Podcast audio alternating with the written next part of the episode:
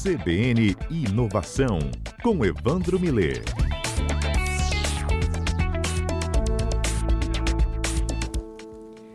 Evandro Miller, especialista em inovação e às segundas-feiras, nos ajuda e nos traz orientações aqui no CBN Cotidiano. Ambidestria ocupacional. Ambidestro é o cidadão que escreve bem com a mão direita com a esquerda, né? não é nem destro nem canhoto. Agora, ocupacional, ambidestria no mundo corporativo carece de uma explicação, Evandro. Pois é, boa tarde, Mário, boa tarde, Adalberto, boa tarde a turma toda daí, boa tarde aos ouvintes da CBN. Pois é, rapaz, esse negócio de ambidestria, que é um nome esquisito, né? mas enfim, ambidestria organizacional é isso aí, é a ideia da, da organização, é a ideia de você olhar o presente e o futuro ao mesmo tempo, né? Porque toda empresa tem o seguinte problema. Isso é quem já viveu, quem vive dentro de empresa, qualquer lugar, você sabe disso. Você tem dificuldade de conviver o que é operacional com o que é estratégico, o que é urgente com o que é importante, o, o, presente com o futuro. A pessoa, se você está numa empresa de sucesso, você fica anestesiado. Sucesso, sucesso, deixa de pensar no futuro, porque está tudo certo agora, né? E se não está dando certo, se a empresa está mal, você ocupa o tempo todo para pensar em como é que vai ganhar dinheiro, como é que vai resolver, como é que vai pagar as contas, etc. E, tal, e deixa também de pensar para frente. Então é sempre um problema. Como é que as pessoas lidam com o presente e com o futuro ao mesmo tempo? Né?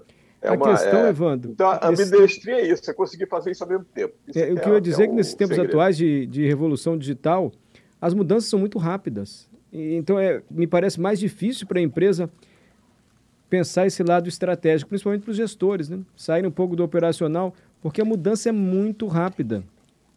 É muito rápida. Você tinha. A sensação que dá é a seguinte: antigamente as coisas eram como um jogo de xadrez, né? Que você faz uma jogada assim, o concorrente faz outra, o outro faz outra, Isso. o outro faz outra. Agora nós estamos no meio de um videogame. É tu tiro para todo lado, e você pulando e recebendo tiro, se escondendo e atirando. A impressão que dá é essa aí, né? E você tinha, tinha essa figura do planejamento estratégico no final do ano. Né? Até hoje muita gente ainda faz isso. Né? Você chega, até, até tem que fazer mesmo de alguma forma, mas não pode ser só isso. Né? Você junta todo dia, passa o tempo todo, o ano inteiro trabalhando normal, no presente, não sei o que mais, chega no final do ano, junta a alta administração para discutir o ambiente interno, ambiente externo, ameaças, oportunidades, pontos fortes e fracos, e preparar o planejamento para o ano que vem. Não dá mais para fazer isso desse jeito. Primeiro que não pode envolver só a alta administração. Segundo, não pode ser planejamento que só aconteça no final do ano, refaz as metas todas. Tá? Tem que ser alguma coisa que seja mais dinâmico, porque é isso que você falou, a velocidade está muito grande. Antigamente, os concorrentes vinham ali do lado, agora o concorrente vem lá no site da China, ou vem de outro lugar completamente diferente, vem de outro setor da economia, como a história do iPhone a gente viu, né? quer dizer, o iPhone não tinha nada, era uma empresa de computadores à época, entrou no mercado, a Apple entrou no mercado de telefone, mesma coisa do Uber, a Airbnb, a Amazon fazendo, quebrando as livrarias, porque vendeu, conseguiu vender ali. Então, empresas de outros setores, com outra velocidade, com muita tecnologia, fazendo esse estrago nos mercados e que você não dá tempo de ficar, não pode ficar só esperando o final do ano para planejar. Você tem que se adaptar. E como é que você faz isso? Aí, aí nós estamos percebendo o seguinte: tem algumas coisas novas, né? tem um, uma nomenclatura nova que acontece agora. O pessoal fala muito em dores. Antigamente só as pessoas tinham dores, né? dor de cabeça, dor de barriga, dor de dente. Agora as empresas também têm dores. O que o mercado é o que se fala normalmente assim, a expressão que se usa é isso. Quais são as dores que você tem? Vamos resolver as dores da empresa. Como é que nós vamos solucionar as dores? Então, as dores pegou e na realidade o que acontece é o seguinte: as empresas tinham um pouco de Pudor. De, de segredos, né? todo mundo tinha um negócio de segredo, todo mundo tocava as coisas internamente, muita coisa não gosta de fazer fora, o âmago, o resultado, a coisa principal da estrutura da empresa ficava muito escondida ali, tocado pelos técnicos e tal. E isso fazia os problemas que aconteciam, eventualmente as oportunidades não eram aproveitadas porque não tinha gente suficiente para fazer resolver os problemas, as dores, vamos dizer assim, ou as oportunidades que surgiram da empresa. Não tinha gente suficiente. E mesmo você nem sabia o seguinte: as empresas têm que saber que elas não têm as melhores pessoas do mundo ali dentro. Ninguém tem as pessoas, melhores pessoas do mundo ali dentro da empresa, porque não é fácil pagar as pessoas para ficar ali dentro. Então você tem como é que resolve isso sem você poder pagar as melhores do mundo. Então vamos usar a gente de fora. Né? Vamos fazer o que as empresas estão fazendo agora, pega suas dores, ou eventualmente suas oportunidades também, e abre para o mercado. Né? Nós comentamos aqui algumas vezes, o Feeds Lab fez isso com algumas empresas, as grandes empresas todas no mundo e no Brasil estão fazendo isso direto. Você pega nos sites, nos grupos que a gente acompanha de tecnologia, todas, aqui mesmo a Celobital, a Vale, a Fibria, todo mundo faz, pega, lança suas dores no mercado, a Unimed, todo mundo faz isso, pega os problemas que tem e diz, pô, eu não estou conseguindo resolver isso internamente aqui, vamos estar lá fora né, chamar empresas que queiram, ou startups ou não, ou as empresas que consigam me dar uma solução para isso. E muitas delas têm um sucesso enorme fazendo isso. Sim. Agora... Mas, essas dores se transformam em desafios, né? seria uma palavra melhor. Mas, como você disse, é quase uma mudança cultural, porque as empresas tinham um certo pudor em fazer isso, em reconhecer suas limitações. E isso você também vê que foi impulsionado por essa revolução digital, ou resolve logo, e, e vence esse pudor ou vai ficar para trás até quebrar? É verdade, acho que isso acontece muito. A pessoa tinha vergonha de expor. Quer dizer, o defeito meu, eu vou ficar expondo. Ninguém gosta de expor seus defeitos, né? É. As empresas também não. Mas agora está dizendo, estou colocando lá, assim, ó, não estou conseguindo, esse negócio está demorando muito tempo aqui, esse processo aqui, como é que eu resolvo esse negócio? Bota lá, joga lá e vê se alguém resolve aquilo. Isso está acontecendo. Aí, com isso, você gera uma quantidade de empresas em volta resolvedores de problema. Tem, tem solucionador de problema de todo lado aí, ajudando a pensar coisas diferentes, como é que resolve aquela, aquela dor ou aquela oportunidade que foi colocada pela empresa grande.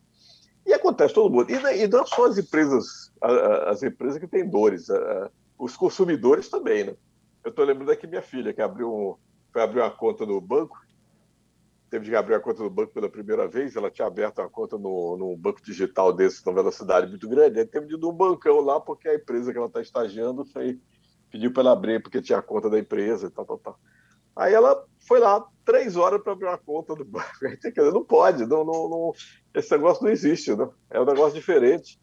É. Então a empresa, aí começa todo mundo a se apertar. Daí começa a surgir as fintechs, a empresa alternativa digital de tecnologia na área financeira, como em todos os setores, tem a tal das techs, né? Tem o techs, que é de varejo, Construtex de construção, EdTech na área de educação e por aí vai.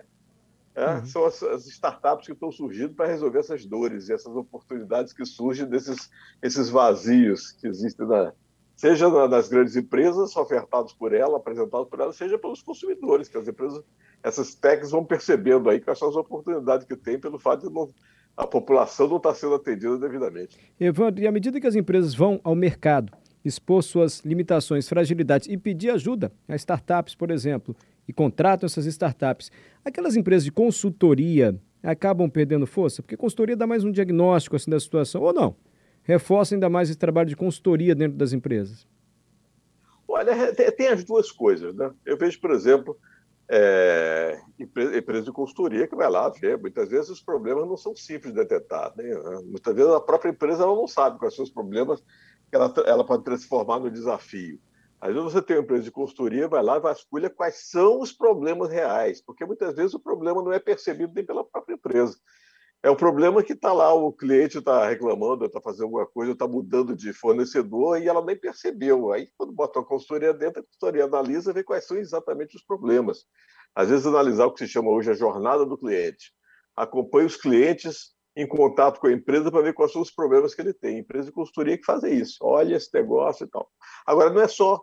É, é, as, as soluções, muitas vezes, não vêm só da parte externa também, não.